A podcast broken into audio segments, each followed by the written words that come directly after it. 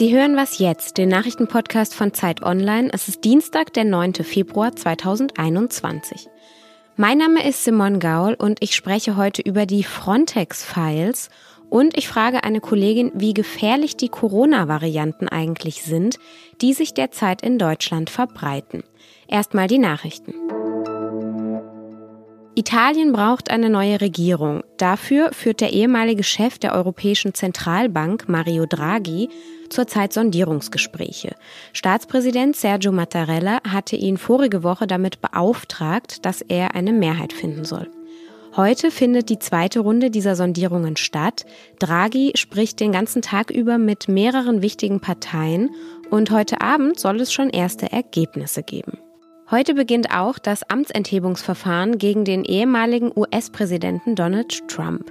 Das von den Demokraten kontrollierte Repräsentantenhaus hatte am 13. Januar die Eröffnung eines solchen Verfahrens wegen Anstiftung zum Aufruhr beschlossen. Hintergrund war die Erstürmung des Kapitols durch Trump-Anhänger am 6. Januar.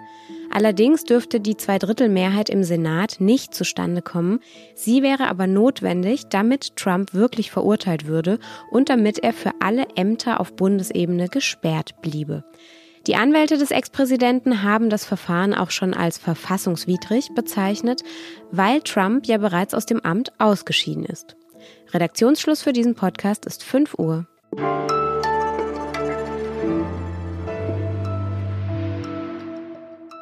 Die Europäische Grenzschutzagentur Frontex soll eigentlich den EU-Mitgliedstaaten helfen, die Außengrenzen zu schützen. Ihr Chef, das ist der Franzose Fabrice Leggeri, hat in den letzten Jahren versucht, aus dieser Agentur so eine Art europäische Polizei zu machen, mit eigenen Fahrzeugen und eigenen Grenzschützerinnen. Er hat sehr viel Geld dafür bekommen und Frontex ist deutlich gewachsen.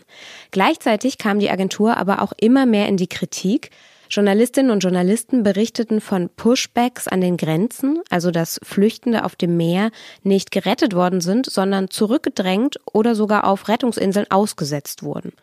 Ein Team aus sechs freien Journalistinnen aus fünf Ländern hat sich in den vergangenen Monaten intensiv mit Frontex befasst und am Freitagabend im ZDF-Magazin Royal einen Teil der Recherchen unter dem Titel Frontex Files veröffentlicht. Die österreichische Journalistin Vera Deleja Hotko ist Teil dieser Gruppe und sie ist jetzt bei mir am Telefon. Hallo Vera. Hallo, grüß dich.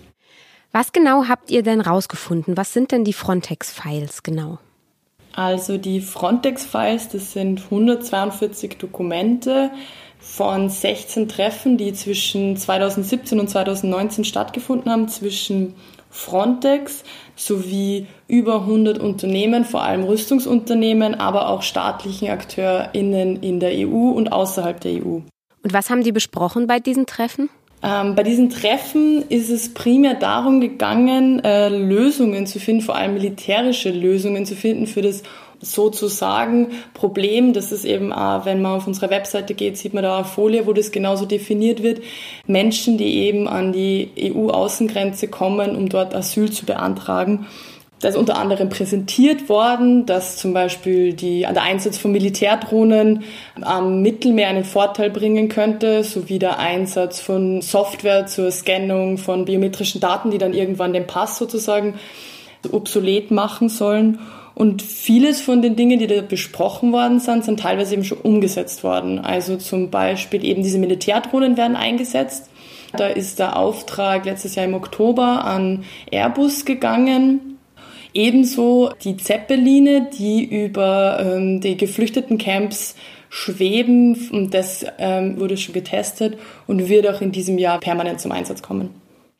Und warum ist das ein Problem? Also man könnte ja auch sagen, okay, Frontex erarbeitet Strategien und trifft Partnerinnen, um die umzusetzen. Was ist daran überhaupt schwierig? Also einerseits, dass Frontex ähm, gegenüber dem Europäischen Parlament in Bezug auf die Frontex-Files was Falsches gesagt hat. Äh, 2018 ist Frontex von Abgeordneten des Europäischen Parlaments befragt worden, ob sie sich mit nicht registrierten Lobbyistinnen nach dem EU-Transparenzregister äh, getroffen haben. Und Frontex hat gegenüber dem Europäischen Parlament gesagt, das tun sie nicht. Äh, und das stimmt halt nicht. Das wissen wir jetzt aus den Frontex-Files. Das Problem ist so ein bisschen, dass es schwierig ist, Frontex extern zu kontrollieren. Und dann ist es eben auch so, dass die Frontex, ähm, obwohl es rechtlich noch keine Grundlage dafür gibt, mit WaffenlobbyistInnen getroffen hat.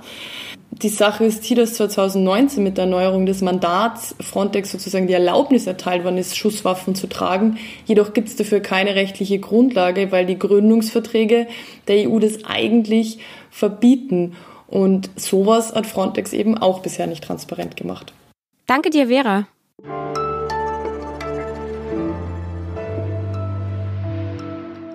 Und sonst so? Ja, der Schnee ist da. Zumindest in der oberen Hälfte Deutschlands liegt plötzlich Schnee. Und weil es so kalt ist, verwandelt er sich auch in den Städten nicht sofort in Matsch, so wie das sonst ja meistens passiert, sondern bleibt tatsächlich liegen. Uns Städterinnen und Städter freut's. Und natürlich wird jeder Hubbel in jedem Stadtpark sofort zum Rodelhang. Da zeigt sich dann aber auch, dass Stadtbewohnerinnen und Bewohner das nicht mehr so wirklich gewohnt sind mit diesem Schnee. In Berlin zum Beispiel, da war das Wochenende auf den Pisten recht chaotisch. Mein Kollege Matthias Kirsch hat deshalb einen kleinen Schlittenknigge für Städte aufgesetzt. Und hier kommen seine wichtigsten Tipps. Das Allerwichtigste am Rodelhügel ist Augen auf. Wer also von oben runterfährt, hat die Verantwortung, muss also auf das reagieren, was die unten machen. Aber wer schon unten ist, sollte schnell aus der Abfahrtslinie raus, am besten seitlich. Zurück auf den Hügel klettert man übrigens immer nur über die Seiten, nie mitten durch den Hang. Das ist nämlich erstens gefährlich und zweitens macht es auch die Piste kaputt.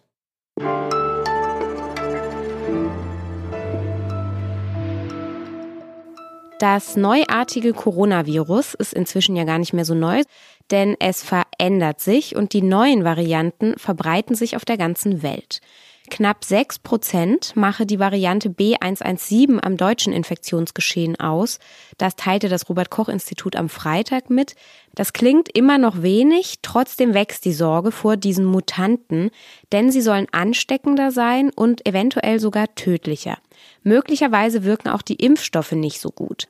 Darüber spreche ich jetzt mit Alisa Schröter. Sie ist freie Autorin und schreibt für uns über Wissensthemen. Hallo Alisa. Hi. Ist denn inzwischen belegt, dass die Varianten ansteckender sind als das ursprüngliche neue Coronavirus? Also mittlerweile kann man schon eigentlich davon ausgehen, dass die B117-Variante, die ja erstmals in Großbritannien aufgetaucht ist und jetzt aber auch in Deutschland Fuß fasst, übertragbarer ist als die ursprüngliche Variante. Das heißt, dass eine mit der Variante infizierte Person durchschnittlich mehr Leute ansteckt als jemand, der mit dem Ursprungstyp infiziert ist. Und wie viel übertragbarer, dazu gibt es bislang nur sehr grobe Einschätzungen. Also kürzlich hat die britische Gesundheitsbehörde Zahlen vorgelegt, wonach diese neue Variante 25 bis 40 Prozent übertragbarer ist als der Ursprungstyp. Und die größte Sorge ist ja eigentlich gerade, dass die Impfung möglicherweise nicht wirken könnte und dass dann quasi der ganze Zirkus von neuem losgeht. Gibt es denn dazu schon irgendwelche Erkenntnisse? Ja, da muss man ehrlicherweise sagen, dass die Datenlage echt noch ziemlich dünn ist und auch sehr dynamisch. Also da kommen ständig neue Zahlen und Studien zu dem Thema raus. Hm, allererste Daten deuten jetzt mal darauf hin, dass die Impfstoffe, die eine sehr robuste Antikörperantwort ausbilden, also da reden wir dann von den mRNA-Impfstoffen, auch die B117-Variante neutralisieren können. Bei Varianten, die jetzt diese E484K-Mutation in sich tragen, da sprechen wir dann also von der südafrikanischen Variante und auch von der brasilianischen, da braucht es dann aber schon erheblich mehr Antikörper, um sie erfolgreich zu neutralisieren. Dann gibt es jetzt auch noch erste Daten, die außerhalb des Labors erhoben wurden und die deuten zum Beispiel darauf hin, dass der Impfstoff von AstraZeneca nicht so gut vor der südafrikanischen Variante schützt als vor der ursprünglichen Variante. Und bei alledem muss man auch sagen, wissen wir noch gar nicht, wie die Immunantwort auf der Zellebene aussieht, also wie der Schutz durch die sogenannten T-Zellen beeinträchtigt sein könnte. Also das heißt, all diese Daten sind immer mit ganz viel Vorsicht zu betrachten und nichts davon ist eigentlich sicher. Aber es wird wohl so sein, dass die Mutanten die Impfungen jetzt nicht komplett unwirksam machen, sondern wenn überhaupt eher abschwächen. Und jetzt sinken ja die Infektionszahlen gerade so schön und alle träumen von Lockerungen der Maßnahmen. Machen denn die Mutanten diese Hoffnung jetzt wieder zunichte? Ja, aus virologischer und infektiologischer Sicht wäre es schon sinnvoll, diese bisherigen Maßnahmen beizubehalten. Ähm, sollte es nämlich tatsächlich so sein, dass der R-Wert von dieser Virusvariante in Deutschland über 1 liegt, dann nimmt der Anteil von B117 an den insgesamten Infektionszahlen, die wir jetzt gerade sehen, weiter zu. Und so ein Virus, das sich schneller überträgt, das würde sich dann schon bald in unseren Statistiken bemerkbar machen, und zwar entweder in Form von stagnierenden oder sogar steigenden Zahlen. Jetzt ist natürlich eine ganz andere Frage, was gesellschaftlich noch vertretbar ist. Also wie viel Schaden man zum Beispiel anrichtet, wenn die Schulen weiterhin geschlossen bleiben. Und man muss ganz ehrlich sagen, die Politik befindet sich da in einer sehr unbequemen Lage, weil sie zwischen diesen beiden Seiten abwägen muss. Alles ziemlich unbequem. Danke, Alisa. Danke dir. Das war was jetzt am Morgen. Wenn Sie was zu loben oder zu kritisieren haben, dann schreiben Sie uns gern an wasjetzt.zeit.de. Mein Name ist Simon Gaul und nachher hören wir uns zum Update wieder, wenn Sie mögen. Danke fürs Zuhören. Tschüss.